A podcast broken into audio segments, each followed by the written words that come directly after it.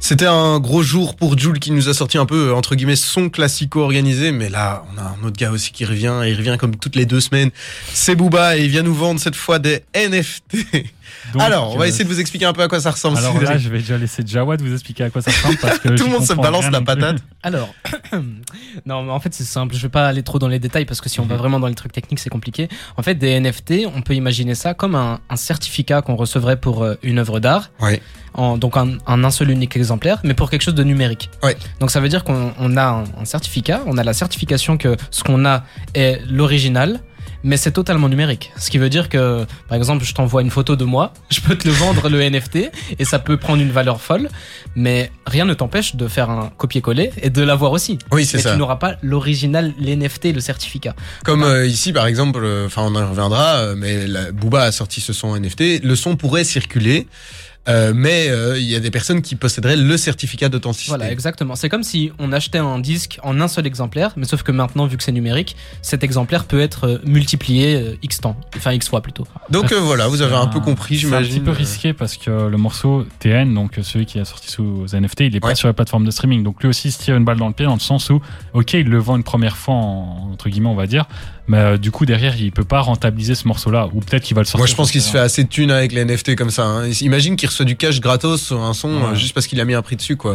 Et euh, du coup, là, je voudrais vous lire un tweet. Il faudrait que je le retrouve. Donc, en attendant, je vais un peu temporiser en disant qu'il a sorti un autre morceau, Ah, Léo Messi. Léo Messi. Alors, déjà, il y a un problème de timing, hein, parce que s'il est sorti il y a six mois quand Léo Messi était au top, ça aurait été bien. Ouais. Et là, on parle d'un Léo Messi qui est au fond de sa forme, enfin, qu'on a rarement vu que- aussi mauvais. Et euh, le morceau, bon, bah, contre toute attente, il est pas mauvais. Hein. Franchement, pour du Booba actuel, Ouais. c'est un vraiment bon morceau. Malheureusement, il dure qu'une heure, euh, Une minute 40. ouais. C'est très court, hein, je trouve, même pour un single qui est censé un peu faire.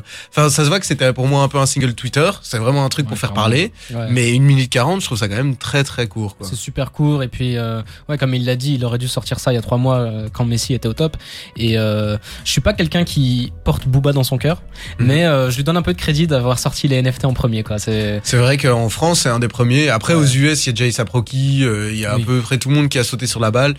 Euh, renseignez-vous avant d'acheter des NFT. hein. Il y a beaucoup d'arnaques sur Internet, évidemment. Euh, Renseignez-vous avant de faire Et quoi en que ce soit. de ça, justement, le tweet dont je voulais parler, je l'ai enfin retrouvé. Yes. Alors, c'est un tweet de Schkid qui travaillait au- pour No Fun Show avec Mehdi Maizi et qui travaillait dans la sauce également. Ouais. Il a sorti, enfin, il a tweeté En 20 ans d'industrie de la musique, on est passé de tout télécharger gratuitement en MP3 à des rapides prêts à payer 20 euros pour avoir un titre de priorité sur un pass, les autorisant à regarder un clip en exclusivité. En exclusivité, pardon.